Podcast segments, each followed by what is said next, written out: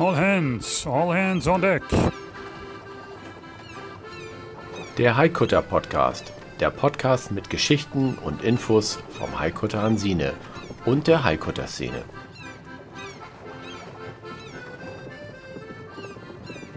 Klar zum Anlegen.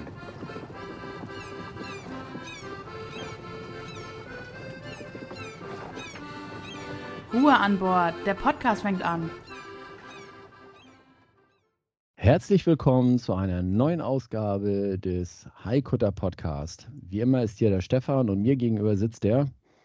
Ja, wie immer aus dem Rheinland, der Markus. Hallo erstmal in die große Runde rein. Stefan, äh, eine ganze Moin. Zeit haben wir ja äh, ein großes Sommerloch gehabt. Äh, jetzt sind wir wieder da und wir sind für euch da mit einem sehr, sehr interessanten Gast heute, den wir in unserer Sendung begrüßen möchten. Und zwar ist das der Christian Stippeldey, der Pressesprecher der DGZRS beziehungsweise der Deutschen Gesellschaft zur Rettung Schiffbrüchiger. Herzlich willkommen in der Runde. Herzlich willkommen, Christian. Moin aus Bremen, herzlichen Dank. Ja, moin, auch von meiner Seite aus. So, jetzt wollen wir doch mal hören, ähm, Christian, das ist mit Sicherheit ein, ein spannendes Thema für unsere Zuhörer. Wie wird man Pressesprecher der DGZRS? Das ist ja nun mal klein, keine kleine Gesellschaft. Und, Das ist richtig, ähm, ja. Erzähl mal was zu deiner, zu deiner persönlichen Laufbahn. Wie kommt man dahin? Das wird unsere Hörer mit Sicherheit wirklich interessieren. Also nicht geplant, auch wenn ich tatsächlich schon sehr lange mit dieser Gesellschaft verbunden bin. Ähm, ich bin so der typische Urlauber, das typische Urlauberkind, das irgendwann mal an der Küste Kontakt gehabt hat mit den Seenotrettern im jungen Alter. Ich glaube, ich war etwa sieben, acht Jahre alt, ganz genau weiß ich es gar nicht mehr genau, in Neuhallinger Siel. Dort äh, habe ich den damaligen Vormann noch kennengelernt, der an sich schon eine Statur von, von Seebär war und sowas hinterlässt ja Eindruck bei Kindern. Das war auch bei mir so, habe dann irgendwann angefangen, über die Seenotretter zu lesen und zu sehen, also Filme auch zu sehen. Ähm, habe aber auch zwischendurch das Interesse so in der Pubertät mal verloren, aber irgendwie war so die Sozialisierung sozusagen da. Ne? Es gibt Seenotretter und das ist wichtig, dass es Menschen gibt, die auf dem Meer anderen helfen, wenn sie in Not geraten sind. Denn ich selber komme nicht von der Küste, wie gesagt, typisches Urlauberkind aus Nordrhein-Westfalen und ähm, habe dann auch lange äh, die Küste nicht so im Blick gehabt, auch beruflich gar nicht im Blick gehabt. Ich bin von meiner Ausbildung her Tageszeitungsredakteur, habe also lange auf der anderen Seite des Schreibtisches gearbeitet als die Seite, auf der ich heute sitze sozusagen.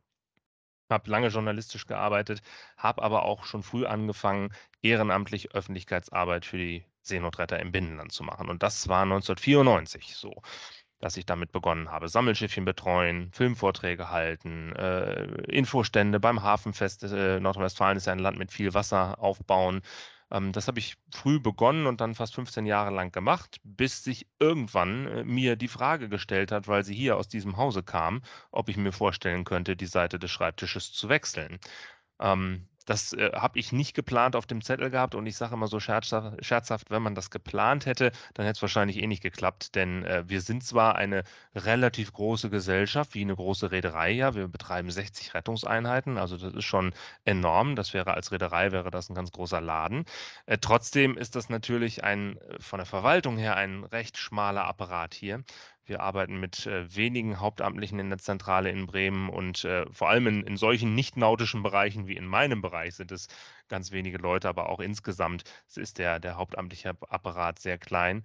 Ähm, das heißt, die Stellen sind also rar gesät und wenn man das drauf angelegt hätte, dann hätte das wahrscheinlich zu der Zeit, zu der ich das vielleicht gewollt hätte, sowieso nicht geklappt. Also äh, es hat sich irgendwie so ergeben, dass ich gefragt worden bin und dass die Deutsche Gesellschaft zur Rettung Schiffbrüchiger mir auch Bedenkzeit gelassen hat, das in meinem Herzen zu bewegen und in dem Herzen meiner Frau zu bewegen, denn das bedeutete natürlich aus Nordrhein-Westfalen dann die Verlagerung des Lebensmittelpunktes äh, ein ganzes Stück weiter nach Norden.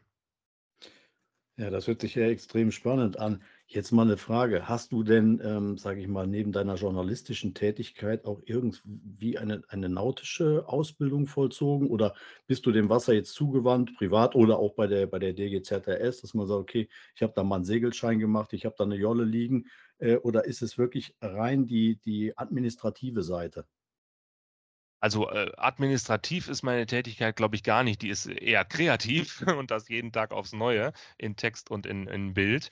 Ähm, kommen wir vielleicht noch zu. Äh, also von daher ist es gar nicht verwaltend. Ne? Ähm, das, das sicherlich nicht. Andererseits habe ich keinerlei Patente. Also ich kann mich auf See nicht selbst bewegen. Natürlich kann ich äh, Rudergänger sein, wenn jemand Erfahrenes neben mir steht äh, und das rechtlich erlaubt ist. Dann kann ich auch mal ein kleines Schiff steuern für eine gewisse Zeit.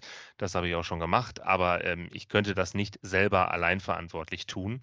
Ähm, also ich mache weder Wassersport, noch habe ich jemals dran gedacht, irgendwie zur Marine zu gehen oder großartig zur See zu fahren. Nein, äh, was mich immer begeistert hat, ist die Organisations- und Finanzierungsform der Seenotretter.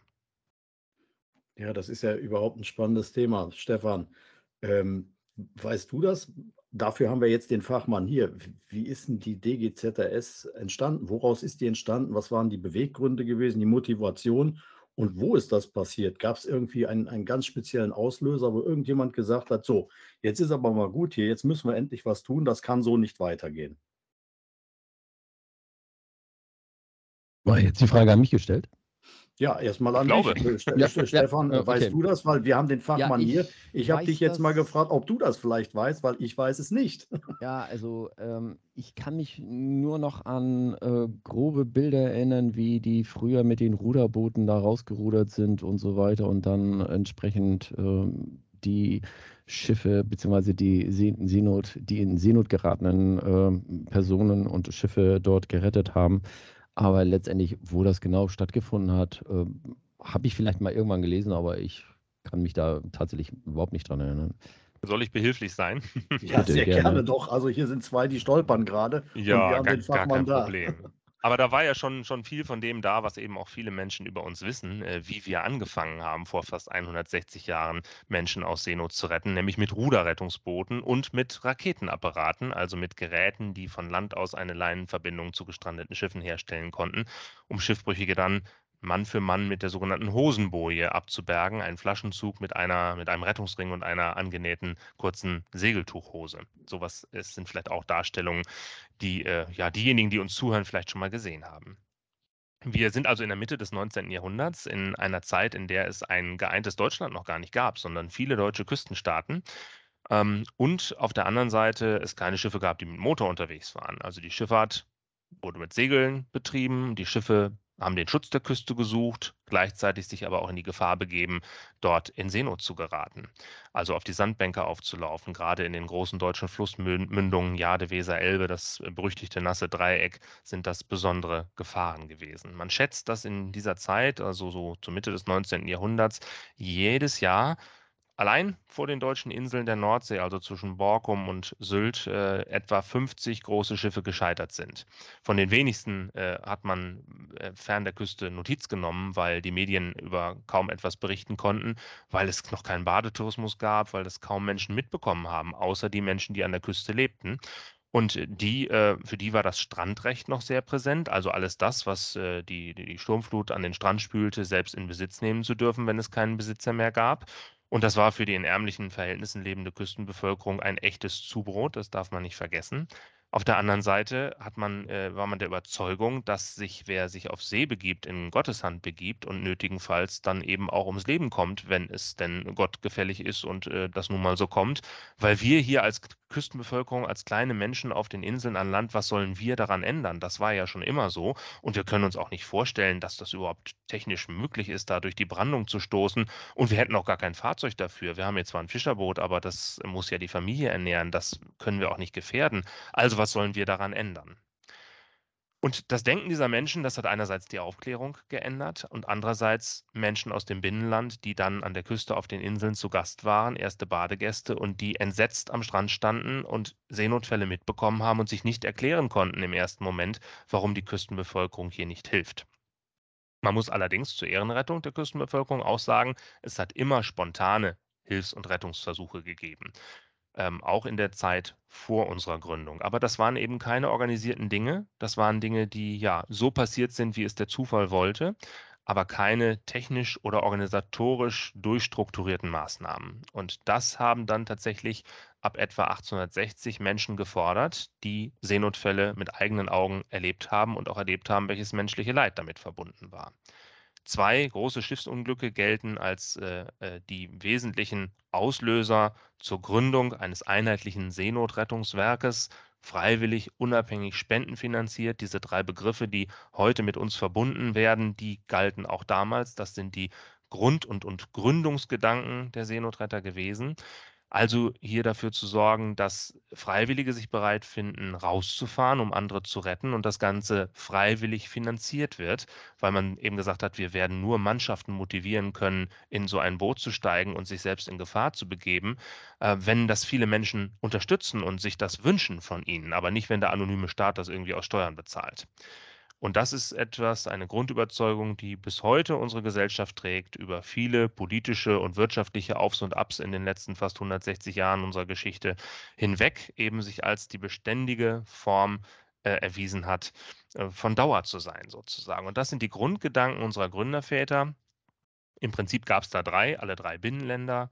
Der erste von ihnen Adolf Bernpohl, Navigationslehrer an der Seefahrtsschule in Fegesack, damals noch eigenständig, nicht zu Bremen gehörig, heute Bremen Nord, der äh, ja, Berichte bekommen hat von ersten Badegästen an der Küste und gesagt hat, da muss sich was dran ändern. Der war Obersteuermann auf Tiefwasserseglern, weltweit zur See gefahren, selbst auch in Seenotlagen anderen geholfen. Und er wusste, dass es in anderen Staaten bereits strukturierte ja, Maßnahmen zur Rettung Schiffbrüchiger gibt, dass es auch technische Möglichkeiten wie Ruderrettungsboote und Raketenapparate gibt.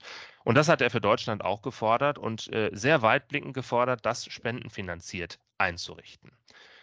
Ähm, über diese Forderungs- und, und, und äh, Verkündungsphase von Adolf Bernpohl ist es in seiner Person gar nicht hinausgegangen, musste es aber auch gar nicht, denn nachdem er im November 1860 seine Aufrufe veröffentlicht hatte in nordwestdeutschen Tageszeitungen, hat es nur wenige Monate gedauert, bis Georg Breusing in Emden den ersten regionalen Verein zur Rettung Schiffbrüchiger in Ostfriesland gegründet hatte. Zwei schwere Schiffsunglücke waren dem Ganzen vorausgegangen. Ich deutete es schon an. Einmal die Strandung der Bark Johanne vor Spiekeroog. 84 Menschen sind damals ums Leben gekommen, über 200 waren an Bord. Also auch da ein spontaner Hilfsversuch der Insulaner, der viele gerettet hat, aber eben nicht strukturiertes. Es sind sehr viele Menschen trotzdem ums Leben gekommen. Und wenige Jahre später die Strandung der Brig Alliance vor Borkum.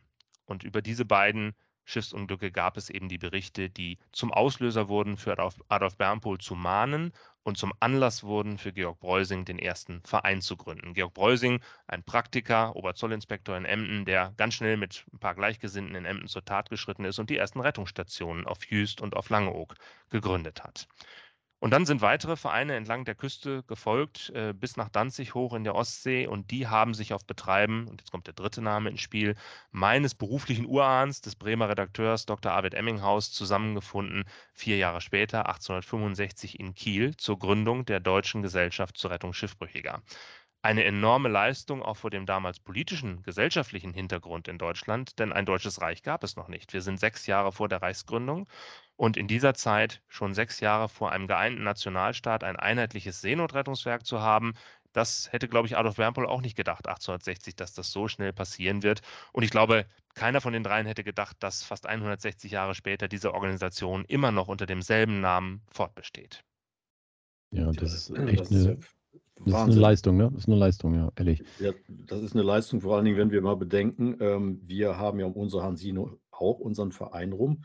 Und äh, wie schwierig das teilweise ist, ähm, sage ich mal, nur so einen kleinen Haufen Leute zusammenzuhalten, ähm, äh, dass auch bei uns der Betrieb weiterläuft. Und die DGZRS, das ist eine große Gesellschaft, die ist aus einem, aus einem ja, wie soll man das sagen, aus einer ja, Notsituation oder wie auch immer, Leute mit offenen Augen sind durchs Leben gegangen, haben gesagt, das geht so nicht, das müssen wir ändern, da ist das entstanden und dann hält das 160 Jahre und geht immer weiter. Und das Faszinierendste finde ich ganz einfach, das ist alles spendenfinanziert. Damals wie heute, genau. Damals wie heute. Warum ist das so? Ich sage mal, wenn man sich jetzt umguckt, wir gehen einfach mal durch Deutschland durch, da gibt es die Feuerwehr, also die Berufsfeuerwehr, da gibt es eine Polizei, da gibt es eine Bundeswehr. Ist die Seenotrettung da nicht so wichtig, dass der Staat sich da engagiert und sagt, hört mal, Leute, ähm, das ist eine gute Sache, aber wir können hier noch mehr tun. Und vor allen Dingen, ist das nur in Deutschland so? Und wie sieht das in unseren Nachbarländern eigentlich aus? Oh, das sind viele Fragen auf einmal. Ich versuche mal der Reihe nach zu antworten. Genau. Also zunächst mal, ähm, hatte ich ja eben schon so ein bisschen erläutert, liegt ein wesentlicher Grund in unserer Gründungsgeschichte. Das, Mhm. die, nämlich die Motivation der Seenotretter. Und das gilt heute auch für unsere Besatzungen. Die allermeisten Seenotretter sind bis heute ja auch Freiwillige, nämlich über 800 und nur 180 sind bei uns festangestellt auf den größeren Schiffen. Und das ist eine große Motivation für die, rauszufahren und immer wieder die Bestätigung zu bekommen, wie jüngst jetzt beim Tag der Seenotretter, was immer der letzte Sonntag im Juli ja ist, Menschen zu treffen, die sie dafür würdigen, die ihre Arbeit anerkennen und die sagen, mit meiner Spende ist der Auftrag verbunden, das zu tun, weil ich kann selbst nicht retten, ich kann da nicht rausfahren, ich habe nicht genug Mut, ich habe nicht die Möglichkeiten, ich lebe nicht an der Küste, ich habe kein Boot, ich kann nicht helfen, aber ihr könnt das, ihr seid gut ausgerüstet, ihr seid gut ausgebildet, dafür will ich sorgen mit meiner Spende, dass ihr gut ausgerüstet und gut ausgebildet seid. Und dann seid ihr auch noch mutig, das habt ihr schon so oft bewiesen, also fahrt raus, aber ich wünsche mir, dass das so bleibt, so unabhängig bleibt, wie ihr gegründet worden seid. Und das ist sozusagen der moderne Grund heute. Diese Unabhängigkeit ist natürlich ein großer, großer Vorteil. Erst recht in politisch oder wirtschaftlich schwierigen Zeiten, wie wir aus unserer langen Geschichte wissen, ist das ein großer Vorteil. Also jetzt auch in diesen vielleicht wieder schwieriger werdenden wirtschaftlichen Zeiten ist die Unabhängigkeit ein großer Vorteil. Denn wenn der Staat mit am Tisch säße, dann würde er natürlich auch mitbestimmen wollen. Dann würde er vielleicht mitdiskutieren, wann und wie wir neue Schiffe brauchen, ob wir alle Rettungsstationen brauchen, wie die Einsatzzahlen aussehen, ob man da nicht auch ein bisschen sparsamer sein kann. All solchen Diskussionen sind wir nicht ausgesetzt, sondern wir entscheiden eigenverantwortlich und unabhängig, was wir tun. Richtig ist, dass die Bundesrepublik Deutschland als das politische Gemeinwesen, in dem wir heute alle leben, einen Seenotrettungsdienst aufbauen müsste aus Steuermitteln, weil sie Mitglied der Vereinten Nationen ist und ein Küstenstaat ist und damit auch Mitglied der Seeschifffahrtsorganisation der Vereinten Nationen ist. Aber sie war ja nie in der Situation, sich dieser Frage stellen zu müssen, weil die DGZS immer schon da war sodass also durch die ja, Strukturierung, durch die Gesetze, die alle gekommen sind äh, in der jungen Bundesrepublik und durch die internationalen Verträge, jetzt kommen wir so ein bisschen zu der internationalen Fragestellung auch, Mhm. ähm, diese Aufgabe der DGZS erst zugeschrieben und letztlich auch hoheitlich übertragen worden ist. Also tatsächlich ist es so, dass wir eine hoheitliche Aufgabe wahrnehmen, eine staatliche Aufgabe, aber die können wir eben unabhängig wahrnehmen und wir haben in vielen Jahrzehnten bewiesen, dass wir das, glaube ich, besser können als der Staat. Das hören wir auch immer wieder von unseren Spenderinnen und Spendern, die sagen, wenn der Staat was dazu gäbe, dann braucht ihr meine 50 Euro nicht mehr dann brauche ich nichts mehr spenden, dann ist das ja eine Zwangsabgabe über Steuern, äh, dann ist das nicht mehr nötig, sodass wir eher überzeugt sind, wenn wir staatliche Zuschüsse bekämen, auf die wir ganz bewusst verzichten, dann hätten wir unterm Strich möglicherweise weniger Geld als jetzt. Ja, äh, aber staatlich ist es ja so, dass der Bundespräsident, glaube ich, der Schirmherr der ganzen Geschichte ist, ne? Genau, das ist aber, äh, hat ja nichts mit dem Staat zu tun, sondern das Okay. ist sozusagen ein, ein Ehrenamt, das höchste, was wir sozusagen haben, die Schirmherrschaft des Bundespräsidenten, der qua Amt ja auch neutral ist und keiner Partei mehr angehört. Ähm, das ist auch der, den einzigen Politiker sozusagen, den wir nahe an uns ranlassen. Wir haben oft Anfragen aus der Politik, äh, die berühmten Sommertouren, die kennen wir alle, wenn es um irgendwelche Fototermine geht. Diese Termine lehnen wir ab, die müssen wir auch ablehnen, denn wir sind nun mal unabhängig und wir können nicht heute mit dem einen und morgen mit dem anderen zusammen in die Kamera lächeln. Wir wollen ja auch nichts von, von der Politik. Wir wollen unsere Unabhängigkeit behalten und dafür gibt es die Schirmherrschaft des Bundespräsidenten. Äh, Seine Stimme ist spätestens dann gefordert, falls mal jemand an dieser Unabhängigkeit etwas ändern wollen würde. Ja, das ist einleuchtend, in der Tat. Also erstmal herzlichen Dank für diese, für diesen Einblick. Ähm, Ich glaube, so die internationale Frage war noch offen. Ne? Soll ich die Ja, noch die, die, nachschieben? die hätte ich jetzt noch, äh, die hätte ich jetzt noch ah, hinterhergeschoben. Entschuldigung. Ich, ich, ich wollte dir kurz ein, ein wenig Luft gönnen. Einfach mal dazwischen grätschen. Aber in der Tat, die internationale Frage, was machen denn unsere Nachbarländer? Wie sieht es überhaupt in Europa aus? Bleiben wir einfach nur mal in Europa. Wie wird das da organisiert? Oder unsere nächsten Nachbarn, die Niederländer, ähm, Dänemark. den- Dänemark, Schweden. Tatsächlich ähm, ist es so, dass es für die Deutsche Gesellschaft zur Rettung Schiffbrüchiger, so alt sie auch ist, damals doch schon Vorbilder gab, nämlich die Royal National Lifeboat Institution, die trotz aller politischen Unterschiede für Großbritannien, also das Vereinigte Königreich und für Irland zuständig ist. Die älteste privat-karitative Seenotrettungsgesellschaft der Welt, also auch rein spendenfinanziert wie wir. Und die, äh, heute nennt sie sich Koninklijke Nederlandse Reddingmaatschappij, die Mhm. KNM in den Niederlanden, die äh, damals äh, zur Zeit unserer Gründung noch aus zwei Gesellschaften bestand, ebenfalls wie die äh, britisch-irische Gesellschaft 1824 gegründet, also bald 200 Jahre alt, beide Gesellschaften. Und äh, die gab es eben schon viele Jahrzehnte, das wusste auch Adolf Bernpohl. Also diese Strukturen, diese freiwilligen Strukturen, die mit einfachsten Mitteln, so sieht es ja aus heutiger Zeit aus, aber damals eben durchaus speziell für diese Aufgabe entwickelten Rettungsmitteln, Ruderrettungsboot und Raketenapparat, Menschen effektiv helfen konnten, die in Seenot geraten sind. Das war also Fachleuten, die zur See fuhren, wie Adolf Bernpohl, war das klar und bekannt. Und das wollte er eben auch für Deutschland etablieren. Das ist gelungen. Wir sind also heute tatsächlich von dieser privat-karitativen Organisationsstruktur und Finanzierungsform keine Ausnahme, sondern in Europa in der Mehrheit der Länder so organisiert. Was allerdings in Deutschland besonders ist, ist, dass der Staat der Deutschen Gesellschaft zur Rettung Schiffbrüchiger diese hoheitliche Aufgabe und damit die Verantwortung für sämtliche Maßnahmen des maritimen Such- und Rettungsdienstes übertragen hat. Das gilt als weltweit einmalig. Deswegen betreiben wir in Deutschland auch die deutsche Rettungsleitstelle See, das Maritime Rescue Coordination Center hier in Bremen, wenige Schritte von meinem Büro entfernt. Das ist in anderen Staaten nicht so. Da werden die Einsätze staatlich gelenkt. Aber in Deutschland hat es sich eben über Jahrzehnte erwiesenermaßen als der richtige und, und effizienteste Weg, würde ich auch sagen, äh, erwiesen, diese Aufgabe eben nicht in, in staatlicher Hand zu sehen und zwischen Security und Safety sozusagen zu unterscheiden, Safety in privater Hand zu lassen und Security, also die polizeiliche Sicherheit mhm. auf See, die Vollzugsdienste auf See, äh, in, natürlich in staatlicher Hand äh, zu belassen, aber die, an der, an der äh, Rettung nicht zu rütteln sozusagen und diese auch privat koordinieren zu lassen. Da war noch die Frage, wie das denn äh, in anderen europäischen Staaten ist. Also meistens ist es tatsächlich so privat karitativ organisiert. Es gibt in Nordeuropa drei Ausnahmen. Das sind Belgien, Dänemark und Polen. Die haben staatliche Seenotrettungsdienste. Okay, also das heißt, die Mehrheit der europäischen Länder ähm, privat organisiert über Spenden finanziert. Ja, Niederlande, Vereinigtes Königreich, Irland, ja. äh, Schweden, Norwegen, Finnland, Deutschland, also fast überall in unseren Nachbarstaaten. Interessant. Stefan, hättest du das vermutet? Ich nicht. Also, nee, ich habe das auch nicht so vermutet. Wobei das mit, mit, den Engländern, das wusste ich, weil ich bin öfters in Newcastle und in Tynemouth gibt es auch eine Rettungsstation ja. Mhm. und ähm, da habe ich auch schon öfters mal vor der Tür da geschaut, was wir so machen. Die waren auch öfters mal draußen dann sind da mit den Booten gefahren. Also von da, da kannte ich mich da schon so ein bisschen aus. Da. Dass die so ja. alt sind, ist auch relativ erklärlich. Ne? Kein ja. Ort in, in, Großbritannien liegt mehr als 50 oder 60 Kilometer vom Meer entfernt. Und auch die Niederlande sind eine große Seefahrernation. Dass diese Themen also dort im Zuge der Aufklärung früher in der gesamten Gesellschaft des Landes angekommen sind, ist klar. Und in Deutschland hat es eben aufgrund der staatlichen Zersplitterung entsprechend länger gedauert.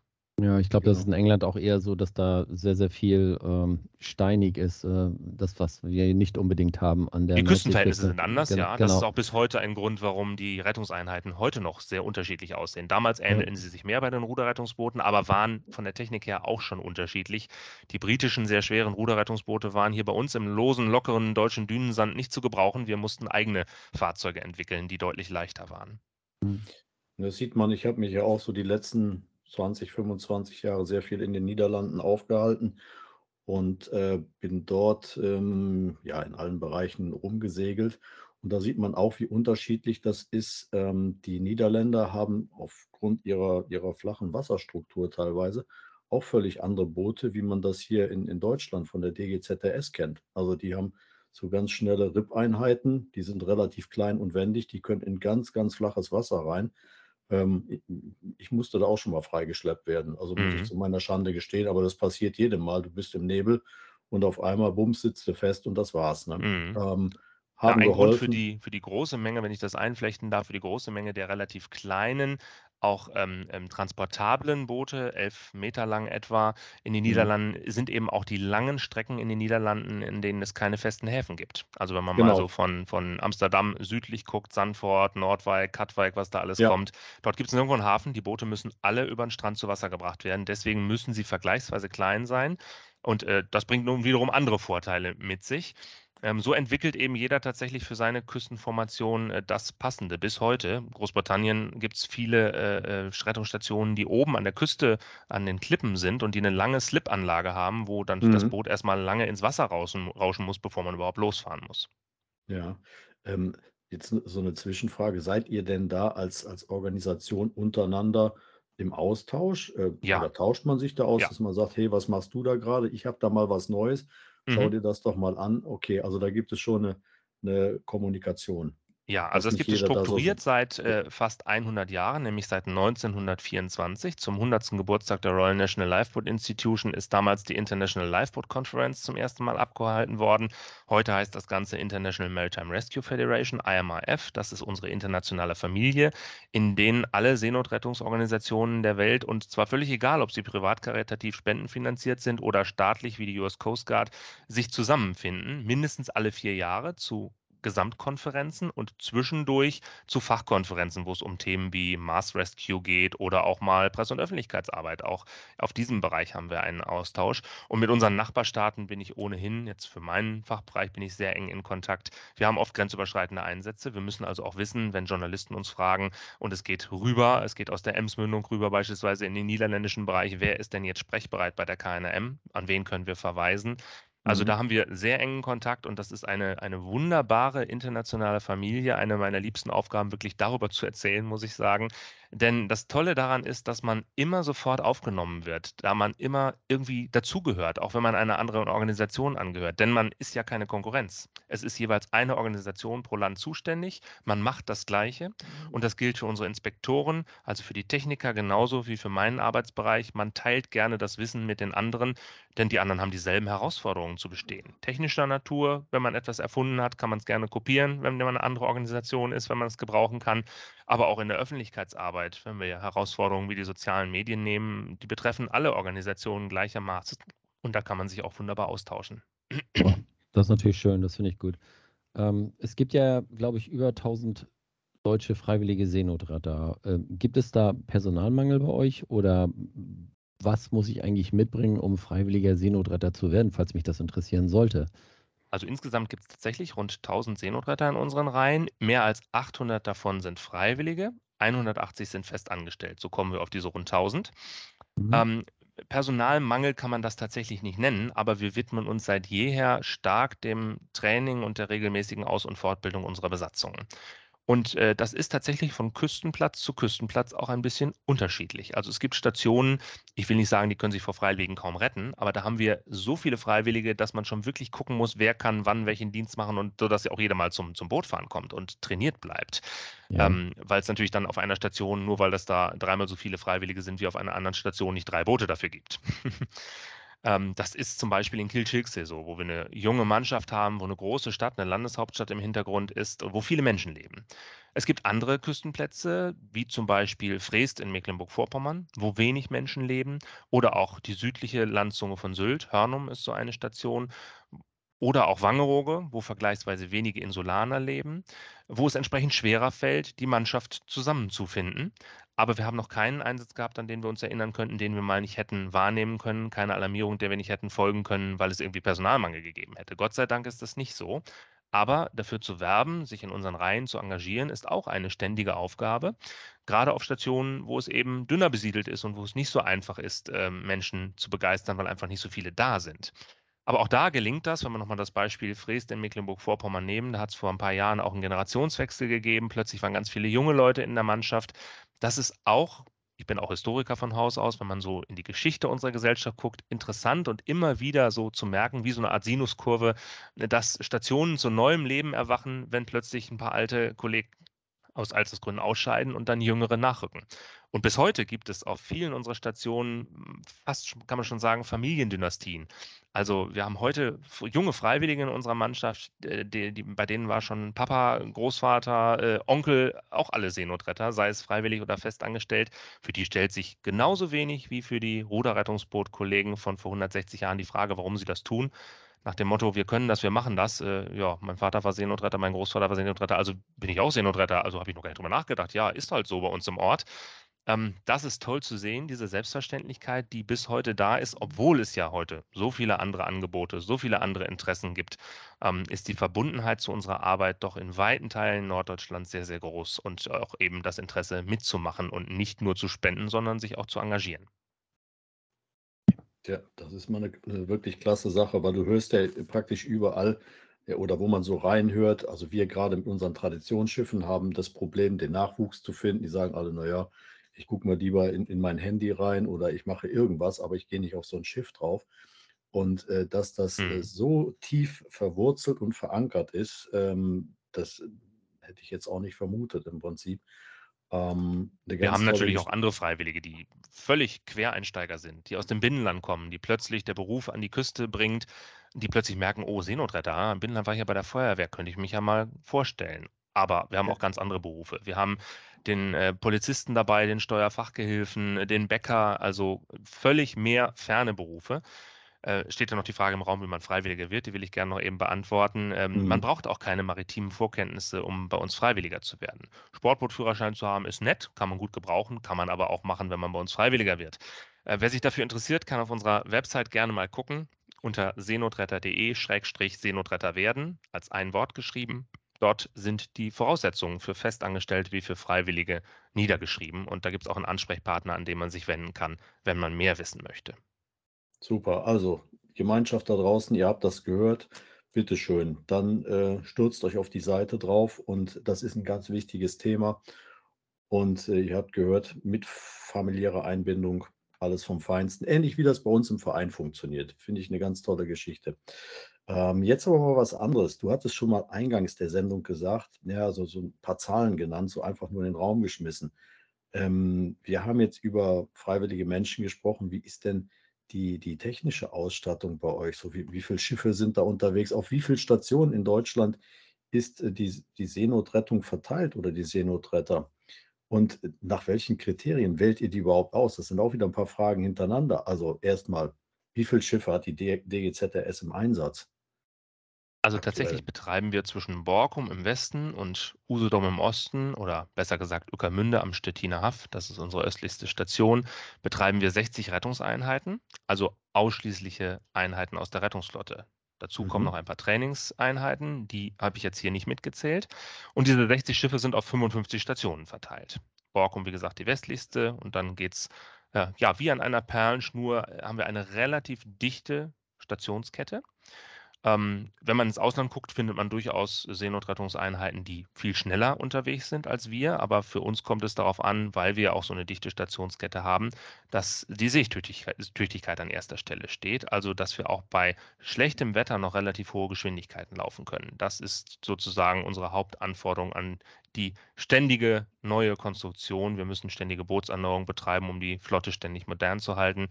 Also Bootserneuerung ist immer ein Thema und äh, das, da sucht man immer wieder nach, nach Optimierungswegen äh, anhand der Erfahrungen, die unsere Kollegen draußen machen. Das vielleicht zur, zur bloßen Zahl der Einheiten. Ähm, wir fahren mit diesen 60 Schiffen pro Jahr mehr als 2000 Einsätze auf Nord- und Ostsee. Und das ist ein bisschen so wie vielleicht bei der Feuerwehr. Das äh, Haus im Vollbrand, das ist nicht das Tagesgeschäft der Feuerwehr. Und der Schiffbrüchige, den wir stundenlang und bei Nordwest 9 in der Deutschen Bucht suchen müssen, ist glücklicherweise auch nicht der Alltag für die Seenotretter.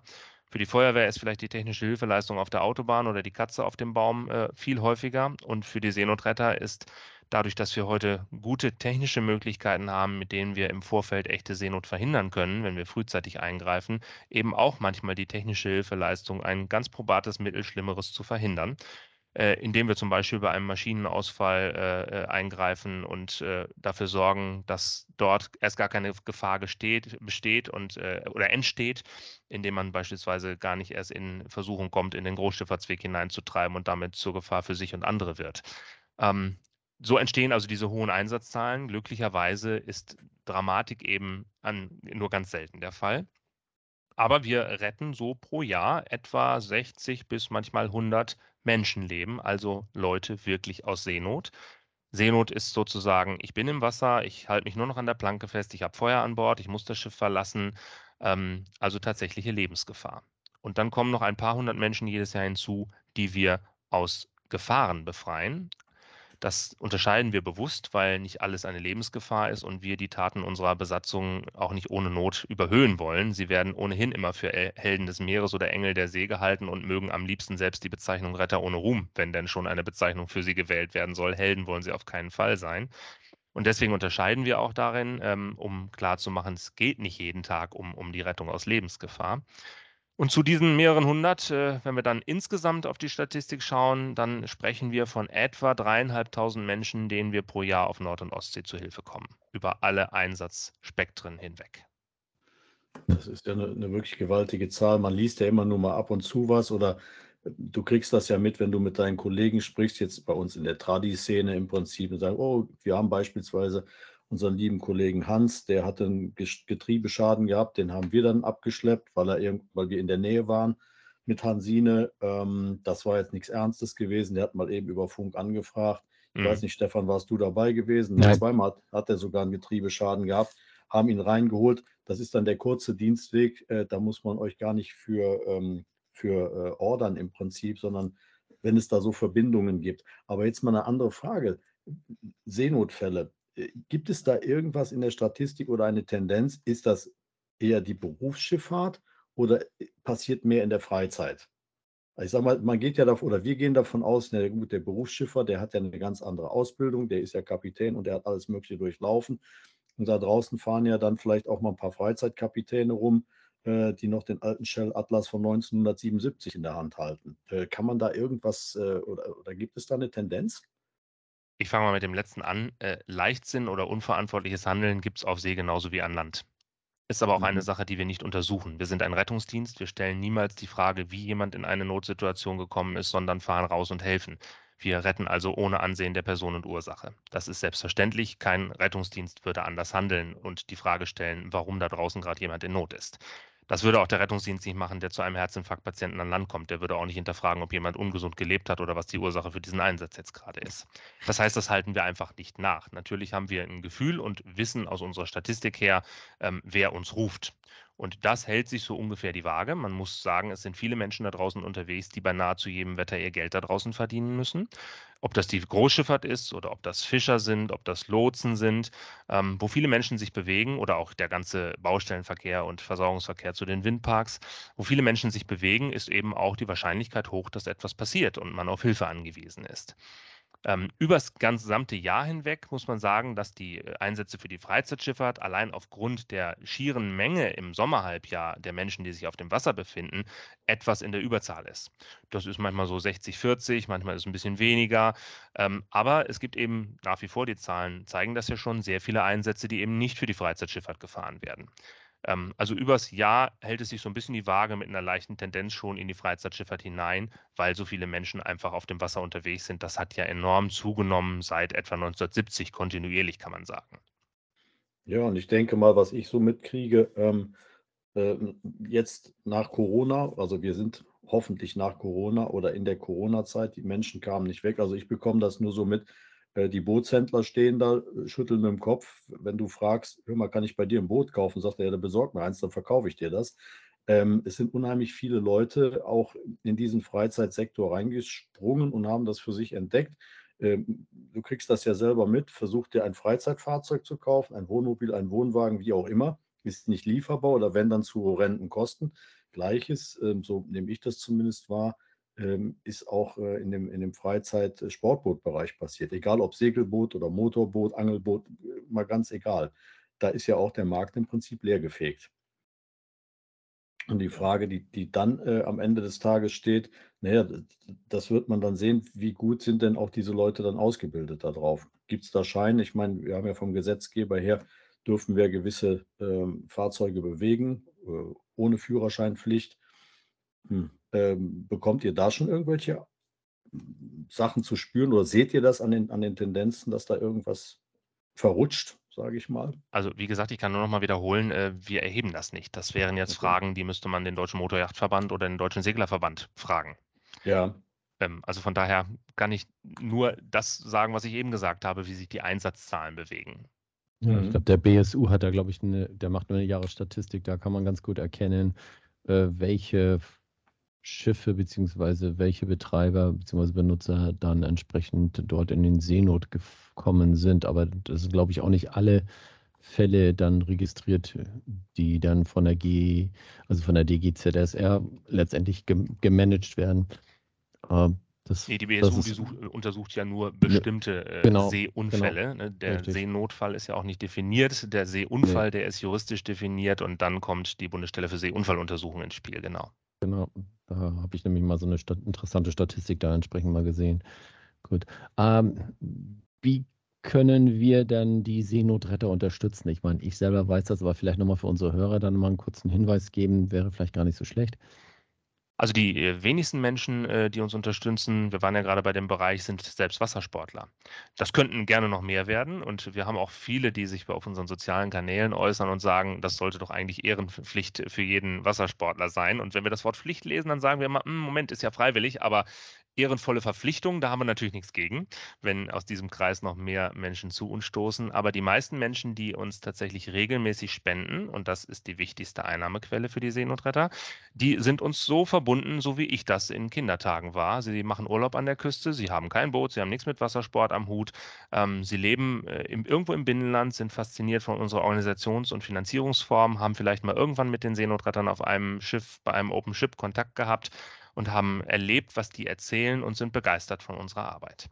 Ja. Ähm, warum ist die regelmäßige Spende so wichtig für die Seenotretter? Weil wir ja keine Hilfsorganisation sind, die irgendwo hinzukommt, wenn der Staat allein nicht mehr klarkommt oder ähm, wenn, wenn andere nicht können, also zur Unterstützung hinzugezogen wird, sondern wir sind ein zuständiger Rettungsdienst. Das heißt, wir müssen jeden Tag 24 Stunden rund um die Uhr bei jedem Wetter einsatzbereit sein. Und wir wissen nicht, wann wir das nächste Mal großartig gebraucht werden oder vielleicht auch in kleinerem Umfang gebraucht werden. Ähm, das ist halt anders als bei anderen gemeint äh, Entschuldigung, anders als bei anderen gemeinnützigen Organisationen, die anlassbezogen um Spenden bitten, nämlich dann, wenn etwas passiert ist nach einer Hungersnot oder Naturkatastrophe. Für uns als Rettungsdienst ist eben die kontinuierliche Unterhaltung der Rettungsflotte, also auch die kontinuierlichen Ausgaben, die wir jedes Jahr haben, egal ob was passiert oder nichts passiert, ist eben das Entscheidende und deswegen brauchen wir Planungssicherheit. Und Planungssicherheit bringen natürlich vor allem die regelmäßigen Spenden und die machen deutlich mehr als die Hälfte unserer Einnahmen aus. Aber das ist eben auch so wichtig, diesen Kreis dieser Menschen zu vergrößern. Und da haben wir keine festen Sätze oder Rhythmen oder gar Kündigungsfristen oder sowas. Jeder kann selbst und frei entscheiden, wie viel und wie oft er geben kann und mag und möchte. Ganz im Sinne von Adolf Bermpol und den anderen beiden Gründervätern der Seenotretter, die das damals sich so überlegt haben, jeder soll ja, Adolf Bermpol hat gesagt, deshalb ergeht hiermit an alle der Ruf, sich an diesem Werke der Wohltätigkeit nach Kräften zu beteiligen. Ein Satz, den man heute nur so wiederholen kann. Natürlich, man merkt vom Sprachduktus her, wann er geschrieben worden ist, aber er hat uneingeschränkte Gültigkeit bis heute. Ähm, jeder soll so mitmachen, wie er kann ob das das Aufstellen eines Sammelschiffchens im eigenen Laden oder in der eigenen Praxis ist oder ob das äh, eine größere Spende für ein, äh, eine neue Rettungseinheit ist, die dann sogar mit Namenstafel entsprechend gewürdigt und verewigt wird an Bord oder ob das die regelmäßige Spende ist, die da 5 Euro im Monat betragen kann oder zweimal 50 Euro im Jahr oder 300 äh, Euro einmal im Jahr. Jeder bestimmt Rhythmus und Höhe selbst. Und das ist eben die Freiwilligkeit, die sich an Land genauso widerspiegelt, wie wir diese Freiwilligkeit für den Einsatz auf See bis heute so brauchen wie vor 157 Jahren. Ja, ich glaube, das macht auch Sinn und ich glaube, da sollte jeder sich nochmal Gedanken drüber machen, der dem Wassersport verbunden ist.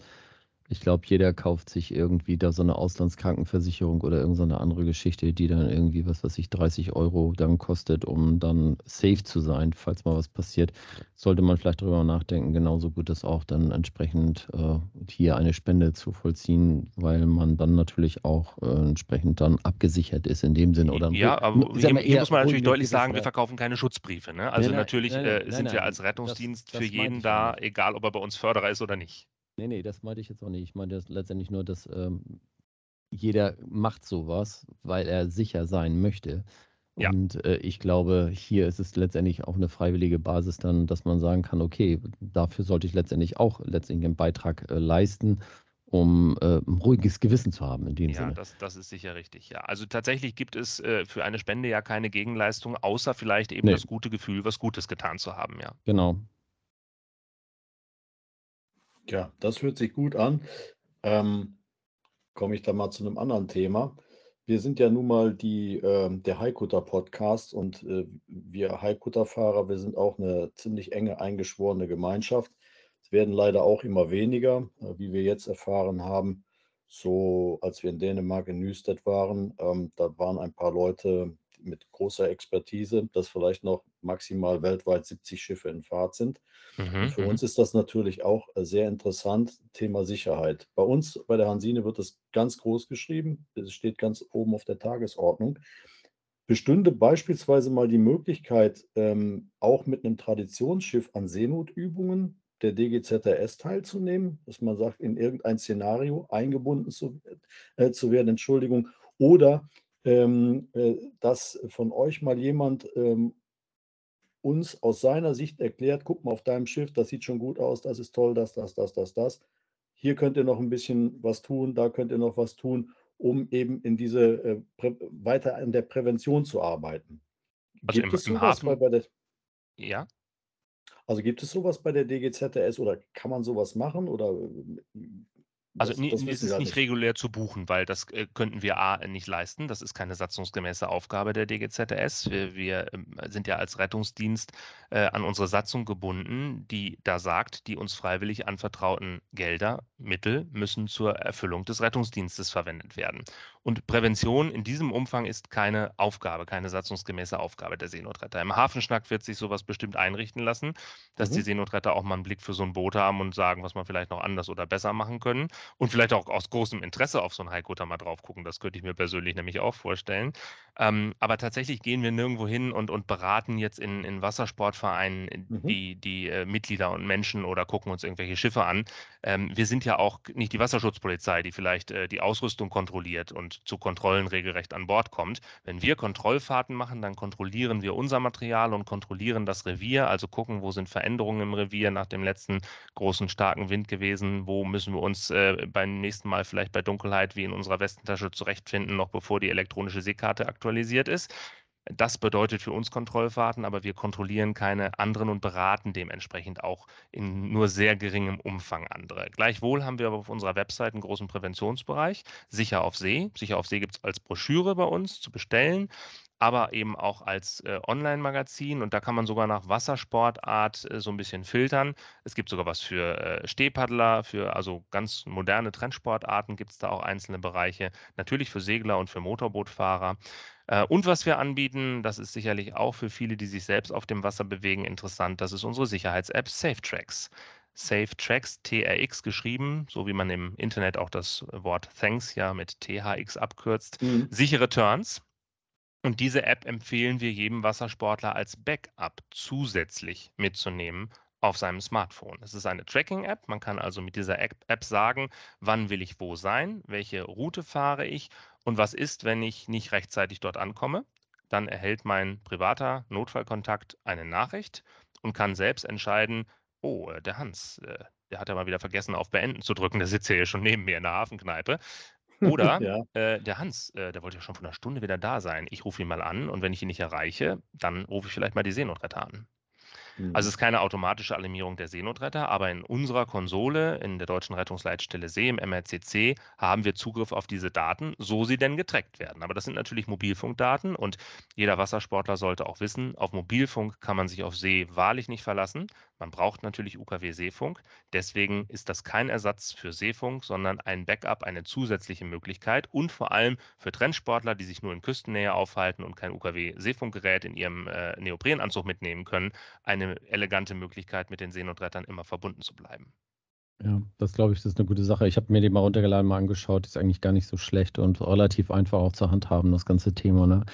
Charmant ist vor allem, dass man viele Zusatzdaten dort einpflegen kann. Also wenn ich einen Ja. Bootstrailer habe beispielsweise, kann ich ein Foto auch vom Trailer, nicht nur von meinem Boot da hinterlegen. Ich Ja. kann die Nummer da auch hinterlegen. Das heißt, wenn wir tatsächlich ein überfälliges Fahrzeug suchen und die Behörden an Land um Unterstützung bitten und die Wasserschutzpolizei mit ihrem Streifenwagen durch die Häfen fährt und die findet diesen Bootstrailer, das ist natürlich ein großer Anhaltspunkt, um zu wissen, wo ist jemand mit seinem Boot ins Wasser gegangen.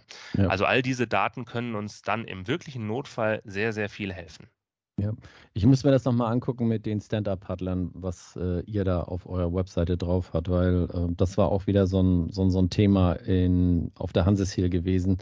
Wir hatten unwahrscheinlich viele Stand-Up-Paddler, die tatsächlich in der Fahrrinne da äh, gefahren sind, während die Traditionsschiffe reingekommen sind und Oha. Mhm. haben dann Foto, Foto, Fotografien gemacht und so weiter und so fort. Und ähm, ja, ich glaube, denen ist das manchmal gar nicht wirklich bewusst, was sie da tun und äh, Mhm. was das für eine Konsequenz haben kann, weil so ein Schiff aufstoppen, das dauert ziemlich lange. Das ist im Prinzip, äh, ja, ich sag mal, wie so eine Eisenbahn. Ja. Die kann ja auch Ja. von vorn sofort stehen. Dann, äh, ich glaube, das ist den einigen, glaube ich, ich will jetzt nicht allen sagen, aber einigen, glaube ich, nicht wirklich bewusst, was sie da eigentlich treiben und was sie da tun. Und Äh, das finde ich natürlich gut, wenn da auch sowas dann auf eurer Webseite ist. Dann kann man da vielleicht mal drauf verweisen und sagen, hier schaut euch das mal an. Also Das wie immer das, kommt es macht. natürlich auf, auf gute Seemannschaft an. Das Ja. heißt, sich mit seinem gewählten Fahrzeug nur dorthin zu bewegen, für, äh, ja, in eine Region zu bewegen, für das das Fahrzeug geeignet ist, aber auch der eigene Ausbildungs- und Trainingsstand entsprechend Ja. ist. Und das gilt sicherlich für alle Wassersportarten, das gilt letztlich für jeden, der sich auf See be bewegt, das gilt auch für Berufsseeleute. Ja, ja. Ja, und auf Okay. der anderen Seite, wir haben das, wir haben das ja gesehen, Stefan, ähm, was das äh, für uns, wir haben da fast ja, 18, 19 Stunden Tage gehabt, äh, was Mhm. zum Schluss die Konzentration an uns gezerrt hat. Im Prinzip alle Mann im Ausguck drin mit fünf Mann, damit eben da nichts passiert, äh, auch die Mhm. andere Seite da mal kennenzulernen. Und du sagst dann, okay, wir haben den ganzen Tag Menschen Spaß und Freude bereitet. Wir selber haben natürlich auch Spaß und Freude dabei, sonst würden wir es nicht tun. Und am Mhm. anderen Tag musst du wieder raus äh, und du weißt schon, um Gottes Willen, was kommt denn jetzt schon wieder in der Fahrrinne auf, auf mich zu? Diese Sensibilisierung darauf, ähm, in der Tat, das ist vielen Leuten wahrscheinlich gar nicht bewusst, was dann auf, auf einem großen Schiff abgeht, wenn, Mhm. wenn die da vorne mitten in der Fahrt Ja, Ja. da kann es sicherlich nicht schaden, über das eigene Sportgerät, über das eigene Boot sich auch mit, mit der Seefahrt im Allgemeinen ein bisschen zu beschäftigen, ja. Ja, aber ich, absolut, absolut.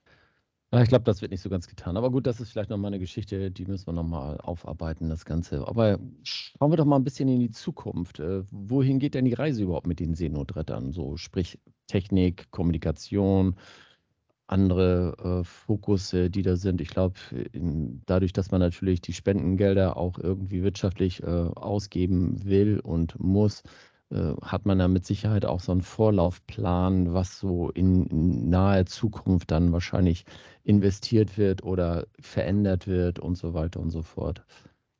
Also tatsächlich, sagte ich eben schon, Bootserneuerung ist ein ständiges Thema für uns. Wir haben 60 Rettungseinheiten, die durchschnittlich 30 Jahre jeweils im Dienst bleiben. Das heißt nach Adam Riese, wir müssen pro Jahr zwei Neubauten taufen und in Dienst stellen.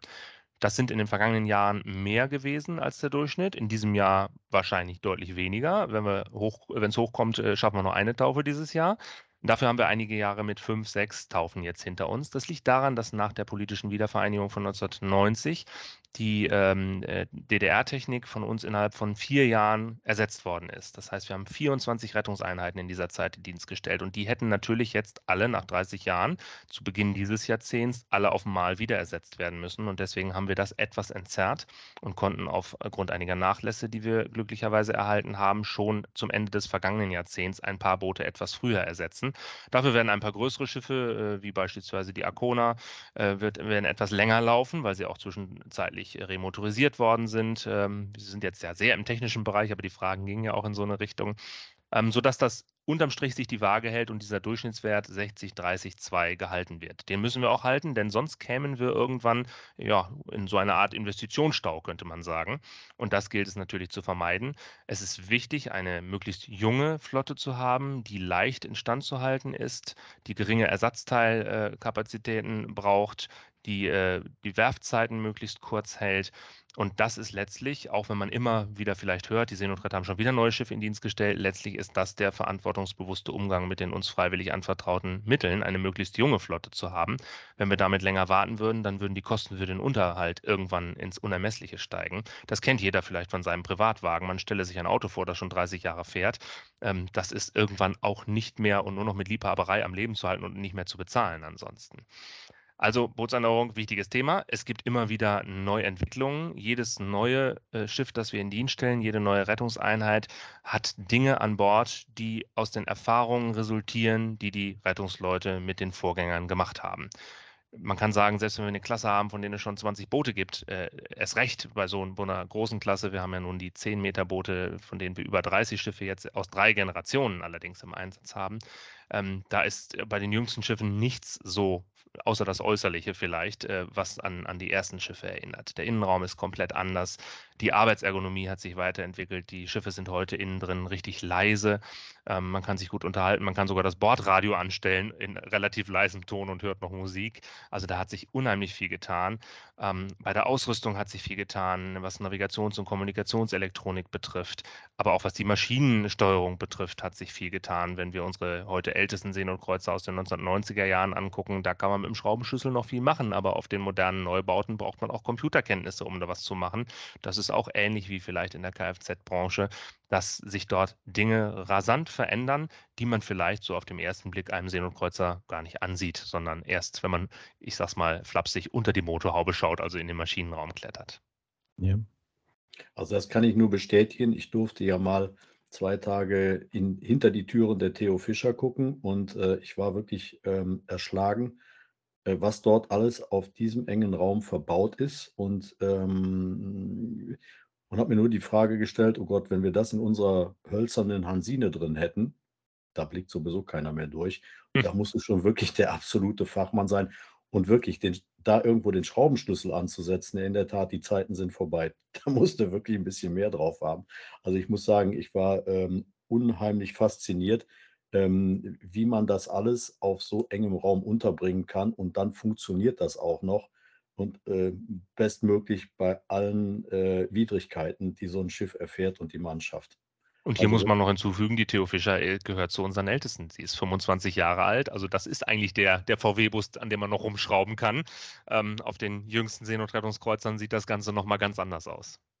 Ja, vielleicht haben wir irgendwann mal die Chance, ähm, doch mal noch hinter eine andere Tür zu schauen. Aber das war Vielleicht. schon wirklich, war, war schon wirklich faszinierend gewesen. Ähm, was was äh, hier in dieser Äußerung natürlich auch sich widerspiegelt, ist das, was wir gerne hören und was unsere Besatzung vor allem gerne hören, nämlich, dass auch ein 25 Jahre altes Schiff auch im Maschinenraum so aussieht, als sei es gerade gebaut worden. Und das liegt an der guten Pflege, die unsere Besatzungen ihnen ständig angedeihen lassen. Einer unserer ehrenamtlichen Vorsitzer, der schon aus dem Amt geschieden ist, der hat mal gesagt, im Maschinenraum muss es so sauber sein, dass man vom Boden essen kann. Und das ist bei uns in der Rettungsflotte auch so, denn man muss jedes kleine Tröpfchen Öl, das vielleicht irgendwo austritt, muss man sofort sehen, damit man es auch sofort beheben kann, weil man jederzeit einsatzklar sein muss. Also das kann ich nur bestätigen. Ähm, man konnte da wirklich in jeder Ecke, egal wo ich hingeschaut habe, war alles äh, wirklich picobello gewesen. Also wirklich ein absoluter Wahnsinn. Und jetzt weiß ich auch, dass das Boot 25 Jahre alt ist, also umso wahnsinniger ist Ja. das Ganze. Wirklich äh, ganz, ganz großes Kompliment. Ähm, sehr beeindruckend. Kann man nicht anders sagen. Ja, beeindruckt mich genauso. Ich, äh, ich als jemand, der ja nun gar keine Patente hat, weder nautische noch technische, ich stehe da genauso neben und all das, was ich erzähle heute über unsere Arbeit, das habe ich mühsam gelernt von unseren Nautikern und Technikern sozusagen. Ja, und die sind direkt dran und da wirklich dann ein, ein großes Lob an die gesamte Mannschaft. Ähm, wirklich fantastische Arbeit. Also das spiegelt das einfach wieder, was du, was du uns gesagt hast. Ja, vielen Dank. Ähm, Das wird der ein oder andere sicherlich auch hören, wenn er diesen Podcast hört und sicherlich dankbar annehmen. Hut ab. So, jetzt nochmal ein anderes Thema. Ähm, wir sind ja, du sagtest das vorhin schon, es sind ja so viele Menschen da draußen auf dem Wasser unterwegs, auch gerade Freizeitkapitäne und, und, und, und, und. Gibt es aus, aus deiner oder aus eurer Sicht irgendwelche goldenen Regeln, die man im Vorfeld einfach mal so präventiv ähm, beachten sollte, dass es erst gar nicht zu einem Seenotfall kommt? Also Oh ja, eine kein- ganze kein- Menge und äh, ja, die, die kann ich ja keiner gar nicht hat ja alle. Lust, ne, dass da draußen was Ja. passiert. Aber ich sage mal so, die, die zehn goldenen Regeln, wo du sagst, pass mal auf, das ist wirklich ganz markant und das stellen wir in unserer täglichen Arbeit fest. Macht, macht das einfach so und dann ist schon ganz, ganz viel erschlagen. Vielleicht, wenn du uns da ein paar Tipps mal geben kannst oder überhaupt mal eine, eine Expertise dazu.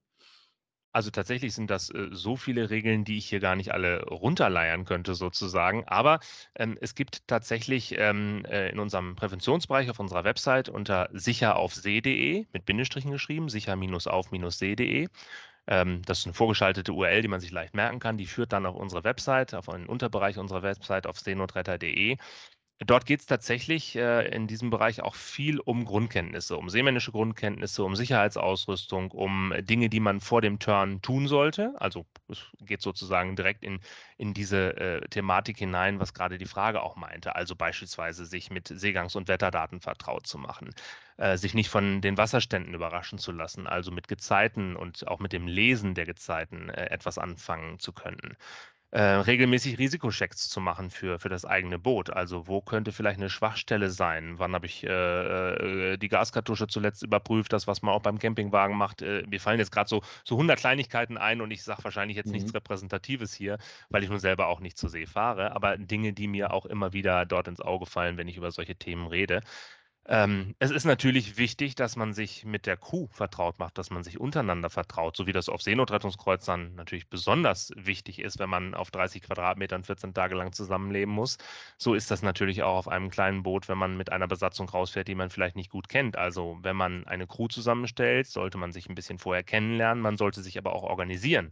Das heißt, ein gut organisiertes Team ist natürlich sicherer auf See, wenn man weiß, was der Einzelne kann und wenn man auch Aufgaben verteilt hat für einen äh, entsprechenden Turn. Wer macht wann was? Das fängt beim Kochen an und das äh, ist beim, beim ständigen Kontrollieren der Fender, hört das vielleicht auf. Ne? Also da kann man, kann man viele ähm, Dinge sich vorstellen. Was außerdem natürlich zur Vorbereitung gehört, ist, dass man ständig aktuelles Kartenmaterial an Bord hat, dass man sicher navigieren kann und eben nicht mit dem Shell-Atlas, das war sicherlich ja eben überspitzt formuliert, unterwegs ja, ist, aber auch nicht mit veraltetem Seekartenmaterial. Also insbesondere, wenn man in tideabhängigen Revieren unterwegs ist, dass man dort top aktuell ist, damit man keine bösen Überraschungen erlebt. Dass man aber auch für den Notfall plant also für den medizinischen Notfall an Bord oder auch für den Notfall eines Schiffes, dass man also weiß, wie muss ich mich verhalten, wenn wir das Schiff verlassen müssen, wie sind Rettungsmittel zu bedienen, wo ist die Handfunke, wie alarmiere ich die Seenotretter.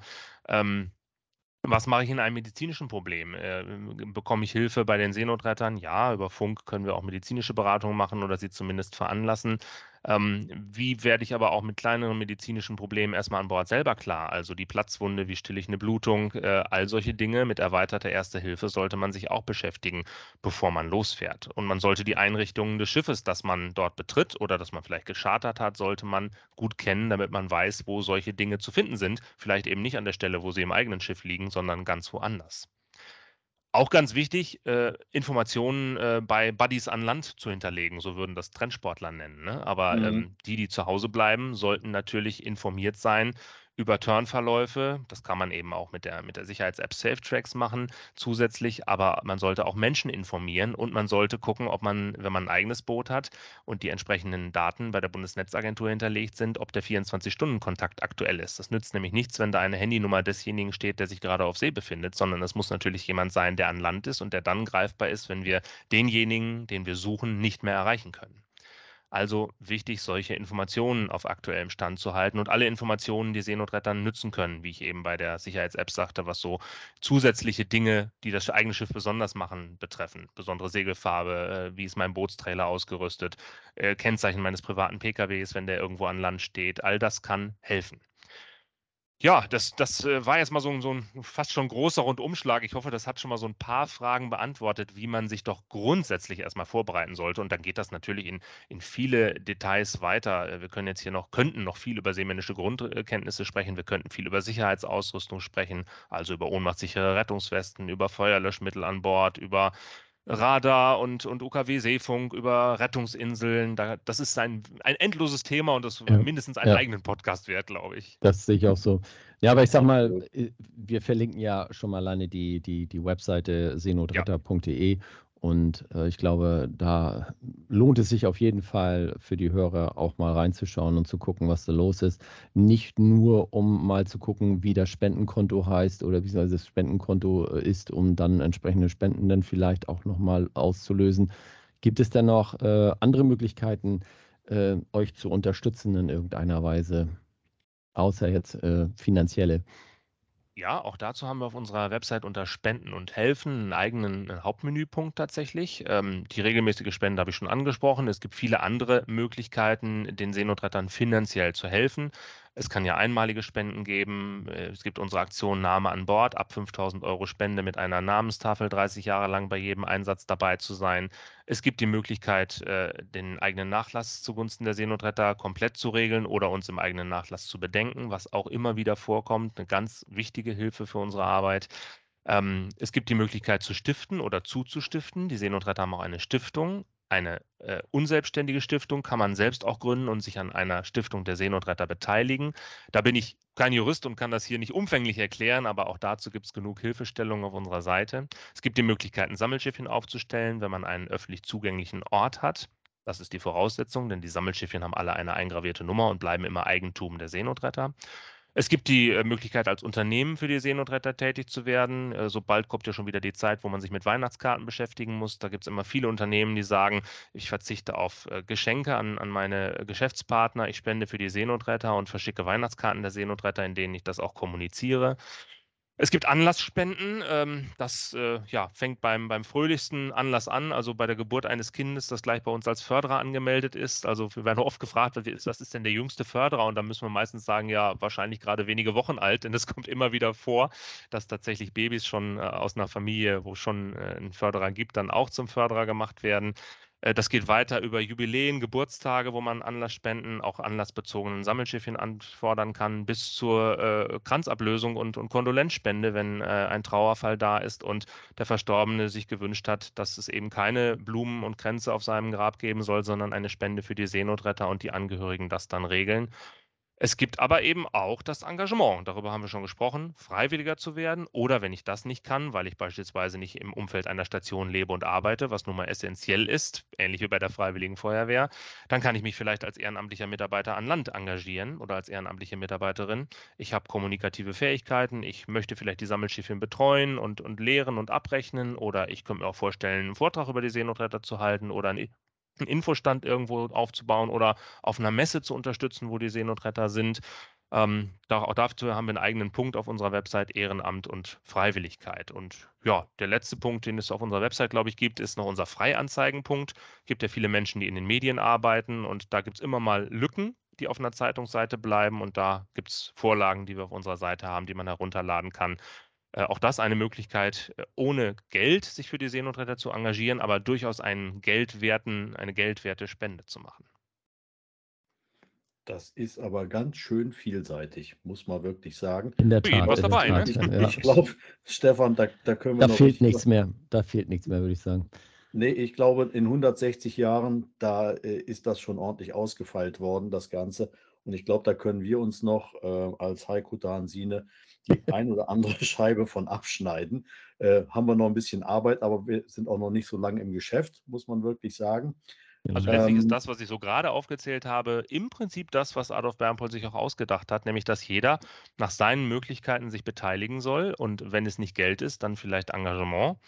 Also die Grundgedanken spiegeln sich da eigentlich genauso so wider, wie man es vor 160 Jahren sich überlegt hat. Und so ähnlich sehe ich das bei uns auch, äh, Stefan. Bei uns bringt sich jeder nach seinen Möglichkeiten, Fähigkeiten ein in dem Verein. Eine tolle Geschichte, also dann doch auch im Gedanken äh, an Adolf Bernpohl. Ähm, ich sage von meiner Stelle jetzt erstmal ganz, ganz herzlichen Dank, äh, Christian, dass du dir die Zeit genommen hast, hier bei uns in dem Podcast ähm, einfach mal Rede und Antwort zu stehen und einfach mal aufzuklären, vollumfänglich, was die Seenotretter so machen und für unsere Hörer da draußen. Die Seite www.seenotretter.de. Christian hat es die ganze Zeit äh, immer wieder gestreut. Geht da drauf, da gibt es die Informationen. Ich habe, glaube ich, hier noch einen etwas älteren Termin drin stehen, der Tag der Seenotretter. Du hast, hattest das vorhin erwähnt. Immer der 31. Juli, ist das richtig? Nein, im, immer der letzte Sonntag im der Juli. Also es ist tatsächlich ein wandernder Tag, ist ja der von uns erfundene Aktionstag der DGZS sozusagen. Im nächsten Jahr, also am 30. Juli. Ja, am und in Travemünde, in Travemünde ist aber dieses Jahr am 27. Äh, August äh, genau. Tag der offenen Tür im Fischereihafen bei uns. Genau. Wer, wer, das noch vorher hört, der kann noch nach Travemünde kommen. Travemünde tanzt immer aus der Reihe, muss aus der Reihe tanzen, weil Ende Juli immer Travemünder? Woche ist, also ein anderes ja. großes Ereignis. Von genau. daher hat Travemünde den Tag dann erst immer ein paar Wochen später. Also vielleicht tue ich mir das dieses Jahr tatsächlich mal an und äh, versuche da mal den Termin hinzubekommen, dass ich da einfach mal vorbeischaue. Das ja, es sind viele Vorführungen geplant äh, ja, dort im Fischereihafen ja. in Travemünde, auch mit äh, Rettungseinheiten der Nachbarstation. Lohnt sich sicherlich dahin zu gehen. Aber ich möchte auch noch Danke sagen, weil der Dank gerade an mich kam. Vielen Dank, äh, dass wir hier sein durften, dass die Seenotretter so lange Thema sein durften. Vielen Dank für das große Interesse. Und äh, es war ein sehr angenehmes Gespräch für mich, muss ich sagen. Und äh, über Haikutter habe ich auch noch was gelernt, denn ich habe mir natürlich vorher angeguckt, was das überhaupt für Fahrzeuge sind. Ähm, man hat es ja dann doch mal gehört, weil auch ein Haikutter irgendwann mal im täglichen Stand unserer Rettungsleitstelle See dann doch mal auftaucht. Aber ich musste noch mal genau gucken, wie lange gibt es die überhaupt? Wie sind die, äh, was, was haben die für eine Länge? Wie sind die überhaupt gebaut worden? Und äh, dieses mit den 70 war auch für mich neu, dass es so viele gar nicht mehr davon gibt. Das habe ich in meiner Vorrecherche, hatte ich das gar nicht so wahrgenommen. Aber das ist ja auch ein, eine spannende Sache und auch eine erhaltenswerte Sache, muss ich sagen. Absolut. es. Deshalb, deshalb machen wir das von einstmals 6800 der stolzen dänischen Flotte. Ja, ist das der Rest? Oha. Und wir, und wir arbeiten daran, dass es auch täglich weitergeht. Und das ist auch die Überleitung. Aktuelle Themen, Stefan. Wir, glaube ich, machen mal eine, eine Sondersendung. Wir waren jetzt Travemünder Woche. Wir waren in Nüstedt, Dänemark. Wir waren auf der Haikutter Regatta. Wir waren auf der Hansesail Rostock. Was passiert im Moment auf Hansine? Die muss erstmal wieder aufgehübscht werden. Äh, Ich muss zu meiner Schande gestehen, ich habe ein Loch ins Deck reingehauen, das muss geflickt werden. Nee, habe ich ja schon getan. Ähm, es gibt so ein paar Kleinigkeiten, die wir machen müssen, aber ich denke, da machen wir mal eine Sondersendung drüber. Da gehen wir, glaube ich, die nächste Sendung, werden wir da mal drüber sprechen. Genau. Da bleibt mir dann nur noch allzeit gute Fahrt und stets eine Handbreit Wasser unterm Kiel zu wünschen. Ja, das wünsche ich euch auch. Dann Danke. herzlichen Dank. Okay, ciao. Dankeschön. Tschüss.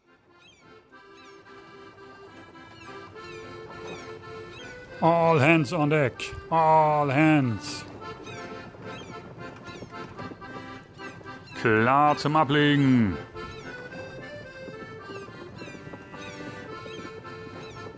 Jetzt aber Schluss für heute.